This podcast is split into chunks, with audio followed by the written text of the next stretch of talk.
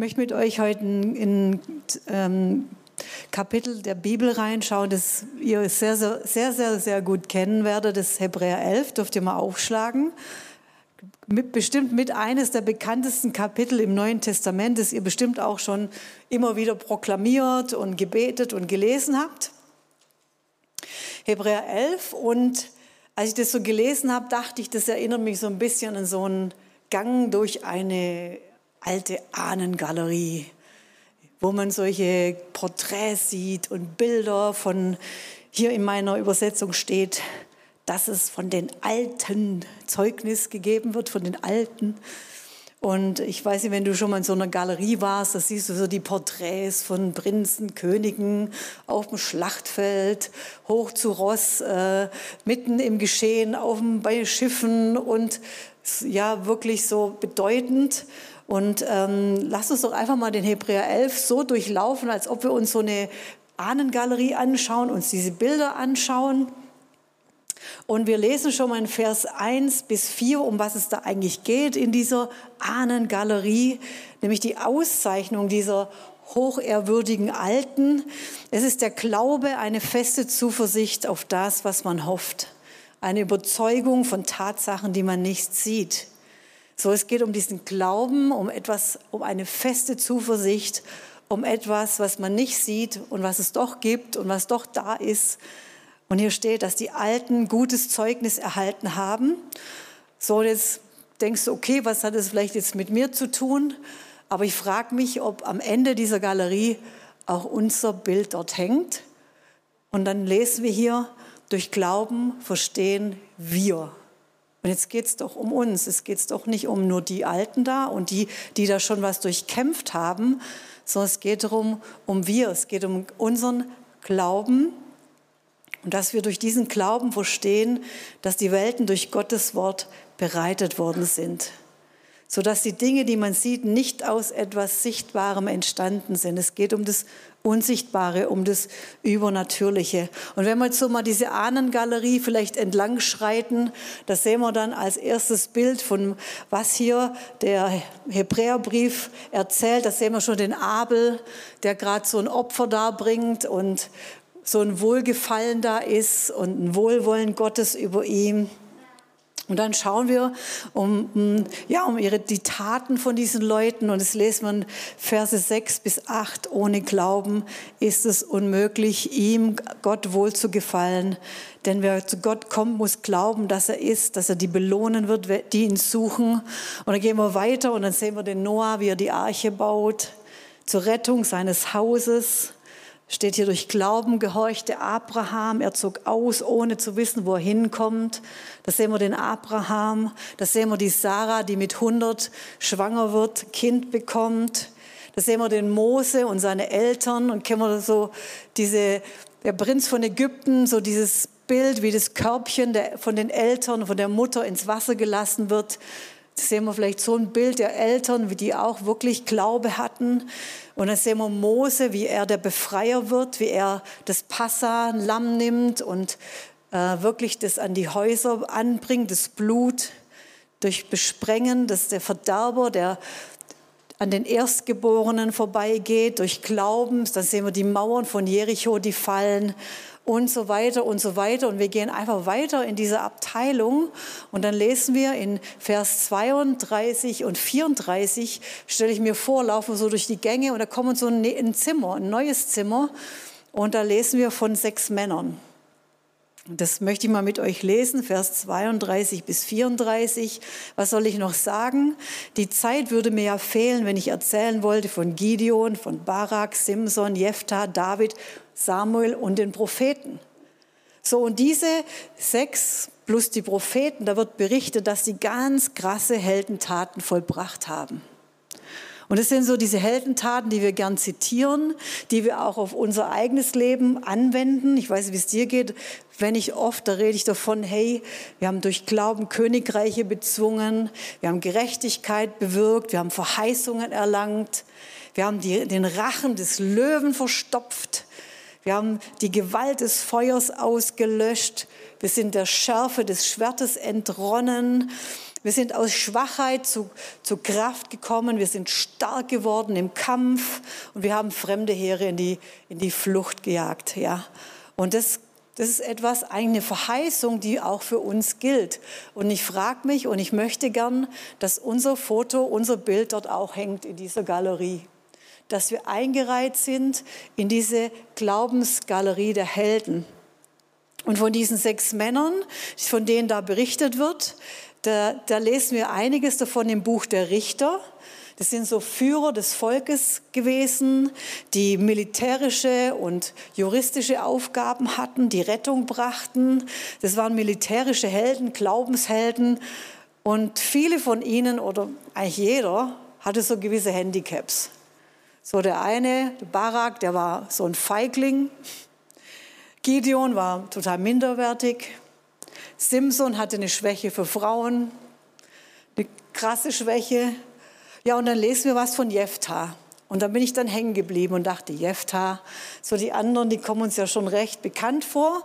Aber Jephthah, dachte ich mal, lese ich mal die Geschichte und es hat so zu mir gesprochen. Und ich glaube, das wird dir maximal heute dienen. Nun, das lesen wir mal in Richter 11, 1 bis 11. Nun war Jephthah, der Gileaditer, ein tapferer Held aber er war der Sohn einer Hure. Und zwar hatte Gilead den Jephthah gezeugt. Als aber die Frau Gileads ihm Söhne gebar und die Söhne dieser Frau groß wurden, da stießen sie den Jephthah aus und sprachen zu ihm, du sollst nicht erben im Haus unseres Vaters, denn du bist der Sohn einer anderen Frau. Da floh Jephthah vor seinen Brüdern und wohnte im Lande Tob. Und nichtsnutzige Männer versammelten sich bei ihm und gingen mit ihm auf Streifzüge. Und es geschah nach einiger Zeit, dass die Ammoniter mit Israel Krieg führten. Als nun die Ammoniter mit Israel kämpften, gingen die Ältesten von Gilead hin und hin, um Jephthah aus dem Land Tob zu holen. Und sie sprachen zu Jephthah, komm und sei unser Anführer und wir wollen die Ammoniter bekämpfen. Aber Jephthah sprach zu den Ältesten von Gilead, habt ihr mich nicht eins gehasst und aus dem Haus meines Vaters gestoßen? warum kommt ihr jetzt zu mir, da ihr in Not seid? Und die Ältesten von Gilead sprachen zu Jephthah, darum haben wir uns an dich gewandt, dass du mit uns gehst und gegen die Ammoniter kämpfst und unser Haupt bist über alle, die in Gilead wohnen. Da sprach Jephthah zu den Ältesten von Gilead, wenn ihr mich zum Kampf gegen die Ammoniter zurückholt und der Herr sie vor mir preisgibt, werde ich dann wirklich euer Oberhaupt sein. Und die Ältesten von Gilead sprachen zu Jephthah, der Herr sei Zeuge zwischen uns, wenn wir nicht so handeln, wie du es gesagt hast. Da ging Jephthah mit den Ältesten von Gilead und das Volk setzte ihn zum Haupt und Anführer über sich. Und Jephthah redete alles, was er zu sagen hatte, vor dem Herrn in Mizpah. So danach gibt es eine ganz klare Ansage an die Feinde, an die Ammoniter von Jephthah. Er äh, fängt an, wirklich ihnen Kontra zu geben und äh, ihnen ein paar Dinge zu sagen. Und da das nichts nützt, gibt es einen ganz kräftigen Krieg und er besiegt die Feinde. Und was wir aber dann lesen, ist, dass er dann danach so einige ganz, ganz krasse Fehlentscheidungen trifft, nämlich, dass es ein familiäres Desaster gibt und es ihn das Leben seiner einzigen Tochter nimmt. Er regiert nur sechs Jahre und da frage ich mich doch, und vielleicht fragst du dich das auch, was hat eigentlich jetzt diesen Jephthah zu einem Helden gemacht? Warum kommt er eigentlich in dieser Heldengalerie überhaupt vor? Und warum ist er überhaupt ein Vorbild? Und was können wir, was kann ich, was kannst du von ihm lernen? Schauen wir uns mal Jephthahs Umstände an, sein Leben. Wir lesen am Anfang, da steht, Jephthah war ein tapferer Held. Hört sich gut an. War vielleicht schon von klein auf so ein kleiner so ein kleiner Kracker, stelle ich mir vor, ja, der immer gern gekämpft hat, der immer gern vielleicht so ein Holzschwert hatte, allen eins drüber und kämpfen und machen und rangeln, was ja Jungs gerne machen. Und dann lesen wir aber hier so ein dickes, fettes Aber. Aber Sohn einer Hure. Tapfer, aber Sohn einer Hure. Und weißt du, vielleicht kennst du dieses Aber über deinem Leben. Das sind Dinge schon sehr gut, super und du freust dich, aber da gibt es so ein fettes Aber über deinem Leben. Etwas, wo du merkst, äh, das ist nicht so das, wie das sein sollte. Vielleicht so ein Manko, etwas, was nicht passt, was Schwieriges, ein Makel, vielleicht aus deiner Biografie, vielleicht charakterlich, wo du echt mega rumkämpfst. Äh, vielleicht seelsorgerliche Dinge, die einfach irgendwo nicht richtig durchgehen. Ja, ja, wo du wirklich kämpfen musst, Niederlagen, vielleicht auch Dinge aus deiner Vergangenheit, die wirklich schiefgegangen sind. Ja, und wo du immer noch vielleicht so einen Makel empfindest. Und ich denke, so war das eigentlich bei Jephtha und zwar Zeit seines Lebens. Ich denke mir, als er schon klein war, konnte er sich das anhören, hey du Sohn einer Hure. Und er wusste, irgendwie gehört er nicht wirklich dazu. Das steigert sich, die Brüder stoßen ihn aus, als er älter wird. Das heißt, er lebt ja noch eine Zeit lang dort, die werden älter und die sagen zu ihm ganz klar, du gehörst nicht zu uns. Und das ist eine ganz krasse Ungerechtigkeit eigentlich in seinem Leben, ein Schicksalsschlag. Und es läuft einfach komplett anders, als das vielleicht, wie er sich das geplant hat in seinem Leben. Und er bleibt irgendwie auf dem Trockenen und wird enterbt. Er erlebt Mobbing von seiner Kindheit an, Verletzungen, Kämpfe und das von früher Kindheit an. Und vielleicht denkst du, das kommt mir vielleicht irgendwie bekannt vor. Ich kenne solche Kämpfe, ich kenne solche Dinge in meinem Leben, mit denen ich wirklich auch noch vielleicht zum Teil zu schaffen habe. Und dann wird es noch ganz krass, dann muss er wirklich fliehen. Das heißt, es geht ihm wirklich um Leben. Das heißt, er verliert seine Heimat. Er verliert eigentlich alles, was er kennt. Er verliert Familie, er verliert alles und geht in ein ganz fremdes Land bis sich das Blatt wendet, bis die Ältesten zu ihm kommen. Er hat da eigentlich schon Leben aufgebaut, er hat sich eine neue Existenz aufgebaut und plötzlich kommen die Ältesten und holen ihn zurück. Und er wird zum Chef, er wird zum Ältesten, er wird zum Haupt, Roche. Er wird, zu, er wird zum Haupt und er wird zum Anführer, er wird zum Captain, steht auf Englisch, das gefällt mir gut. Der Captain sagt, wo es lang geht. So, dieser Jephtha wird zum Captain und zwar über dem ganzen Volk. Ich habe mich gefragt, okay, die Geschichte, Gott, was willst du eigentlich sagen? Was war denn das Ausschlaggebende bei diesem Jephtha? Und da sind mir die Namen noch mal hängen geblieben, die ich mir angeschaut habe. Ich habe mal geschaut, was heißt eigentlich Gilead auf Hebräisch? Und ihr wisst, Namen haben eine Bedeutung. Und wenn man das mal liest, dann heißt Gilead steinige Landschaft. So, die Familie Gilead war eine harte, steinige Familie, eine harte Familie. Es war ein harter Boden. Diese Familie war nicht leicht.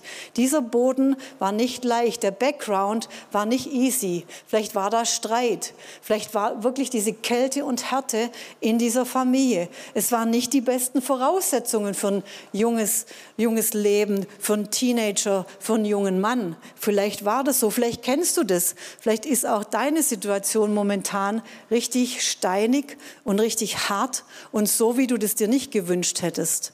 Wenn du hier auf der Schwäbischen Alb ackerst und Boden beackerst, jedes Mal kommen Steine hoch. Und diese Steine sind unwahrscheinlich anstrengend, die wegzutun, aber man muss sie wegräumen. Und keiner von uns möchte einen steinigen Boden.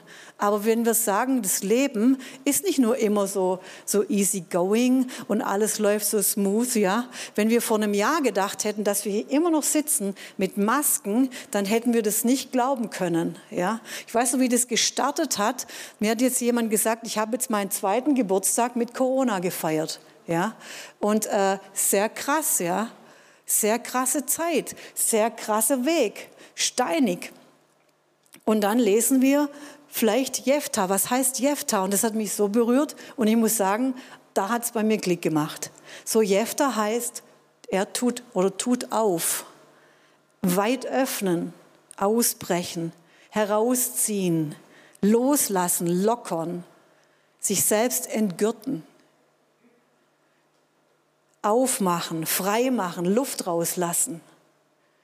So, und da habe ich gewusst, das ist der Grund, warum Jephtha zu diesen Helden gehören muss. Es hat mich richtig angesprochen. Und dann habe ich geschaut, in welches Land geht er. Er geht in das Land Tob. Und Tob heißt gut, das Gute. Es heißt schön, reichlich, fröhlich, entspannt, fair, gnädig, freundlich, freudig, liebevoll. Was für ein Unterschied. Was für ein Unterschied. Angenehm, kostbar, Wohlstand, Reichtum, Wohlergehen. Krasser Unterschied. Und mir war klar, Jephthah konnte sich entscheiden, in welches Land er zieht. Und er hat sich für das Land Tob entschieden. Es war eine Entscheidung, die er getroffen hat. Und dann war mir klar, diese Entscheidung hat Jephthah in die Galerie der Helden gebracht. Offen sein, das war wichtig. Nicht die Herkunft, nicht die Umstände, nicht Menschen, nicht die Ungerechtigkeit, nicht was um mich herum ist. Meine Entscheidung ist das Entscheidende. Und diese Entscheidung hat seinen Weg bestimmt, dass er zum Haupt wurde, zum Anführer, dass er ganz nach oben kam. Aber Gott hat ihn dahin ge gebracht. Und als die Ältesten kommen, ist er nicht beleidigt. Sein Herz ist offen. Er ist nicht beleidigt. Er sagt, gut, er, er, er sagt, ja, okay, ihr habt, ihr habt mich gehasst, aber er ist nicht beleidigt, er ist nicht zu. Er ist auch nicht mit Gott beleidigt. Denn er schließt auch vor Gott diese Entscheidung, sagt, okay, ich komme mit. Er war nicht sauer mit Gott, er war nicht, warum Gott und hier und was machst du mit mir? Wir sind oft sehr schnell auch beleidigt mit dem Herrn und recht mit ihm und überlegen, warum, warum tust du das? Warum so und nicht so? Und was auch noch ist, er ist total identifiziert geblieben mit Israel. Und das lesen wir in Richter 11, Vers 12 und, und Vers 24. Da, und da ging schon ums Schlachtgetümmel und da schickt er schon an die Ammoniter so einen Brief und eine klare Ansage. Und er sagt zu diesem König der Ammoniter, das sandte Jephthah Boten zum König der Ammoniter und ließ ihm sagen, was hast du mit mir zu tun, dass du zu mir kommst und gegen mein Land zu kämpfen? Er ist identifiziert. Es ist nicht so, ja gut, okay, ihr habt, ihr habt, mich, ihr habt mich rausgeschmissen, ihr habt mich gehasst, okay, ich kämpfe jetzt mal für euer Land. Es war sein Land. Er war identifiziert. Er hat nicht gebrochen damit. Und dann lesen wir in Vers 24, ist es nicht so, wenn dein Gott Chemosh dir etwas einzunehmen gibt, nimmst du es nicht in Besitz? Was nun der Herr, unser Gott, vor uns vertrieben hat, das nehmen wir auch in Besitz. Er identifiziert sich mit der Geschichte Israels, nämlich aus, aus dem aus Ägypten ausgezogen sind, hat Gott die Feinde vor ihnen vertrieben und die Ammoniter, weil sie einfach so bockig waren, hat er sie vertrieben und sie konnten das Land einnehmen. Und er identifiziert sich komplett mit dieser Familiengeschichte, mit dieser Geschichte des Volkes. Er hat nicht gebrochen damit. Viktor Frankl, ein österreichischer Neurologe und Psychiater, Jude, 1941 heiratet er. 1942 wird er mit seiner ganzen Familie von den Nazis in ein KZ gebracht, Theresienstadt. Seine Frau, seine Eltern, sein Bruder Walter werden umgebracht.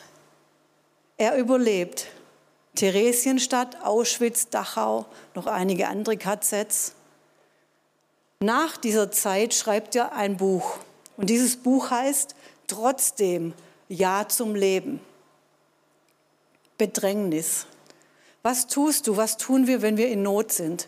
Was tun wir, wenn wir bedrängt sind, wenn die Dinge nicht so laufen wie bei Jephthah? Wenn wir angegriffen sind, wenn Dinge steinig sind, was passiert in Verzweiflung?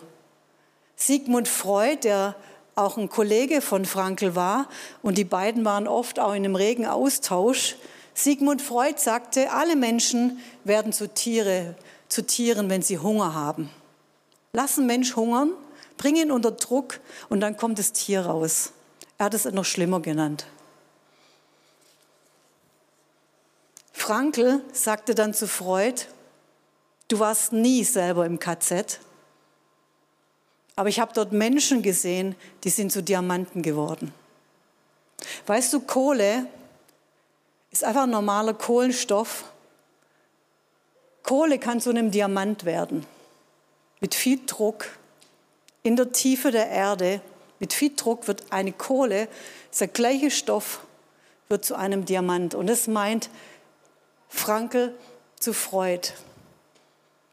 Und weißt du, ich zitiere jetzt mal ein paar Sachen von ihm und mir geht es nicht darum, ich zitiere hier nicht gerne ähm, Zitate von Menschen, ich zitiere lieber Zitate von Jesus. Aber wenn ich seine Geschichte weiß, dann ist es ein anderer Background. Und das sagt er, die letzte der menschlichen Freiheiten besteht in der Wahl der Einstellung zu den Dingen. Ich habe eine Wahl. Ich kann wählen, in welches Land ich gehe.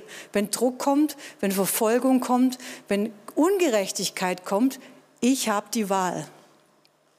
Es kommt nicht darauf an, was man leidet, sondern wie man es auf sich nimmt. Es geht um das Wie. Und ich weiß nicht, wenn das jemand aus dem KZ sagt, dann muss ich sagen, okay, dann weiß ich nicht, wir haben noch nicht so gelitten. Ich habe nicht so gelitten. Letztes Zitat von ihm. Die Spielregeln des Lebens verlangen von uns nicht, dass wir um jeden Preis siegen, wohl aber, dass wir den Kampf niemals aufgeben. Und es hat mich sehr berührt, diesen Satz, den Kampf niemals aufgeben. Nicht aufgeben. Und das ist genau diese Power im Hebräerbrief, Hebräer 11, 1 bis 4. Das ist genau dieses Ausdauer, dieses Nicht-Aufgeben. Kann ich auch sagen, Glaube, weil Glaube ist Entschlossenheit. Glaube ist nicht aufzugeben. Es ist nicht irgendwie äh, Luft in Tüten. Glaube.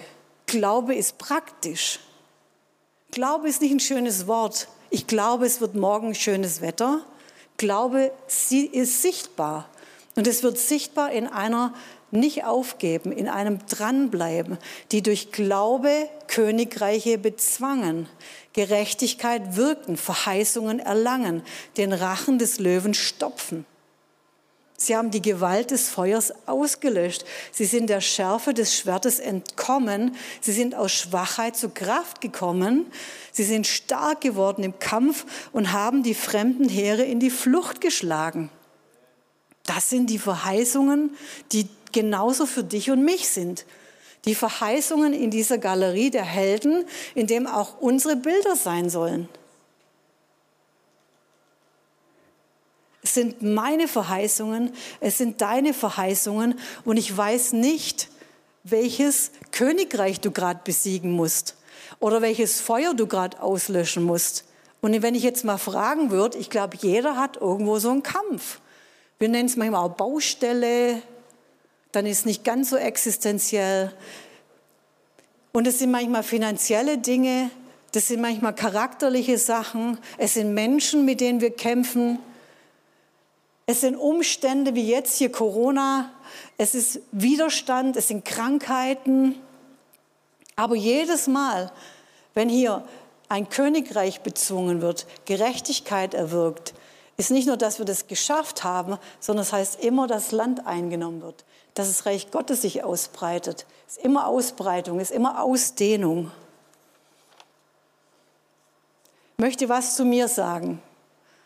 So Corona war auch für mich zum Teil, fand ich es irgendwie auch cool, was alles passiert ist, wie wir hier Land eingenommen haben, aber ich hatte auch persönliche Kämpfe.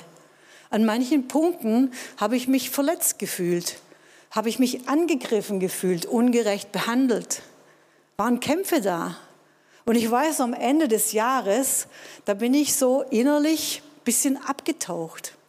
Kann man ja auch schnell so in der Maske, ja, man ist so ein bisschen distanziert. Ich bin sowieso Einzelkind, da kann man das noch, da hat man es vielleicht so ein bisschen so intus sogar noch. Und es war so vom Gefühl her so ein bisschen bei mir, Kennst du das, wenn du in der Badewanne bist und gehst so runter und du ist alles nur so dumpf, ist alles nur so weit weg. Und ich hatte auch so ein Gefühl, als ob ich stumm bin. Ich kann es gar nicht sagen. Ich war wie stumm, ich war wie isoliert im Gottesdienst. Hey, ganz seltsam irgendwo. Und dann kam jemand auf mich zu und preist den Herrn. Gibt es Menschen, die bei dir anklopfen? Hallo. Liebe diese Menschen, die bei dir anklopfen, wirklich. Weil sie da fragte mich jemand, was ist mit dir los? Du bist so weit weg. Und in dem Moment wusste ich, das war wie wenn ich wieder auftauchen kann. Und mir wurde klar, als ich mir überlegt habe, was ist eigentlich los mit mir, dass ich durch die Kämpfe, die ich hatte letztes Jahr, so ein bisschen gedacht habe, ich gehe jetzt mal ein bisschen in Deckung. Weil wenn ich in Deckung bin, dann bin ich auch nicht im Kampf. Aber diese Deckung hat bewirkt, dass ich wie untergetaucht bin, dass ich nicht mehr da war, dass ich nicht mehr präsent war. Erster Punkt. Merkt ihr das mal? Weil es nachher kommt, kommt noch eine, oder ich sag gleich, pass auf. Ich bin wieder aufgetaucht. Danke, Jesus. Und was ich dann aber sehr krass fand, war ähm, diese Overcomer-Konferenz und Schwester Joela, die da was gesagt hat dazu. Und sie hat ein Beispiel genannt und ein Bibelvers aus der Offenbarung 7, 14 bis 15 möchte ich gern mit dir lesen. Und sie spricht von anderen Helden. Sie spricht von anderen Helden, die auch Überwinder sind. Und es sind die Helden, die vor dem Thron Gottes stehen vor dieser großen Schar. Und da steht, da steht, Herr, wer, da fragt jemand, wer ist es? Und, der Herr, und ich sprach zu ihm, Herr, du weißt es, wer diese sind. Das sind die, welche aus der großen Drangsal kommen und sie haben ihre Kleider gewaschen und sie haben ihre Kleider weiß gemacht in dem Blut des Lammes. Und darum sind sie vor dem Thron Gottes und dienen ihm Tag und Nacht in seinem Tempel. Und der auf dem Thron sitzt, wird sein Zelt aufschlagen über ihnen. Und dann sagt Schwester Joela, schau mal, die kommen aus einer großen Drangsal. Die kommen aus Kämpfen. Die kommen aus einer massiven Ungerechtigkeit. Die kommen, ich weiß nicht, aus was die kommen, aber es ist bestimmt nicht schön gewesen. War bestimmt sehr, sehr krass. Und war bestimmt sehr, sehr schmerzvoll. Und dann sagt sie, sie haben ihre Kleider gewaschen. Und sie schauen nicht auf ihre Leiden. Sie schauen nicht auf das, was ihnen angetan wird. Sie schauen nicht auf diese Umstände, sondern sie, und sie schauen nicht auf die Schmerzen und sie schauen nicht auf die Ungerechtigkeit, sondern sie schauen auf das Lamm. Und kennt ihr das, wenn der Heilige Geist so richtig so, dir so, dich so bohrt? So, ich saß dort und ich fing nur an zu heulen. Und ich wusste, hey, diese Heiligen, diese Menschen, das möchte Jesus von mir.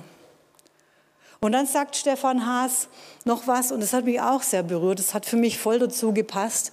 In der Nacht, als Jesus verraten wurde, sagt Jesus, ich habe mich so gesehnt, mit euch dieses Passa zu essen. Als er verraten wurde, da wusste er schon, wer der Verräter ist, da wusste er schon, was jetzt kommt. Und dann sagt er, jetzt kommt der Satan und er findet in mir nichts. Er findet nichts. Und ich dachte, was für ein Sieg, was für eine Autorität, was für ein Überwinder, wenn der Teufel in mir nichts findet. Und da ging es jetzt nur mal um Anklage. Aber ich dachte, findet der Teufel in mir Bitterkeit? Findet der Teufel in mir Selbstmitleid? Findet der Teufel in mir noch irgendwie ungerecht, finde ich das? Ich habe gemerkt, nein, ich möchte nicht, dass der Teufel irgendwas findet in mir. So die letzten sechs, sieben Wochen, sechs Wochen waren für uns als Familie Krieg. Wir waren wirklich in so einem Kampf, wie das hier steht, in einem Kriegszustand. Wir waren wirklich in einem Kampf. Einer, jemand, der bei uns wohnt, in unserer Familie, wurde so schwer krank, dass er wirklich mit dem Leben gerungen hat. Es ging um Leben und Tod.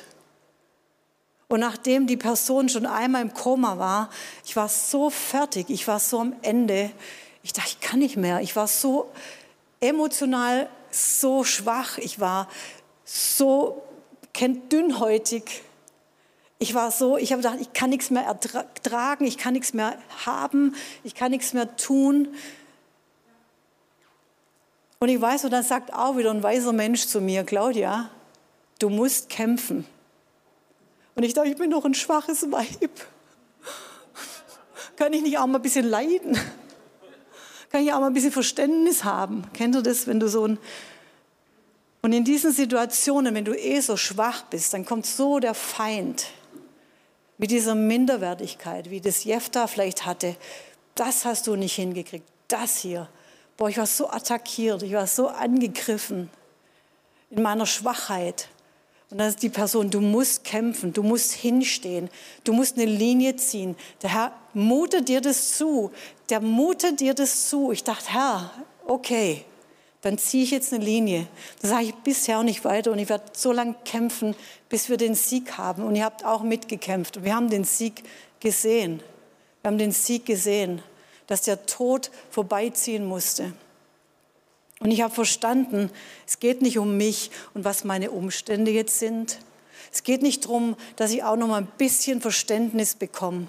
Und ich habe kapiert, es bringt auch nichts, wenn ich drüber rede und da erzähle ich der Person, wie es mir vielleicht jetzt ganz schlimm geht und hier erzähle ich der Person, es verändert nichts. Mitleid, Verständnis von anderen, aber auf Jesus schauen. Auf Jesus, auf ihn schauen. Zu wissen, er ist meine Gerechtigkeit. Er ist der Sieger. Mit ihm kann ich das, die Feuer, das Feuer auslöschen. Mit ihm kann ich der Schärfe des Schwertes entrinnen. Mit ihm kann ich Land einnehmen. Und ich möchte sagen, mein Bild hängt in der Ahnengalerie. Das sage ich dir.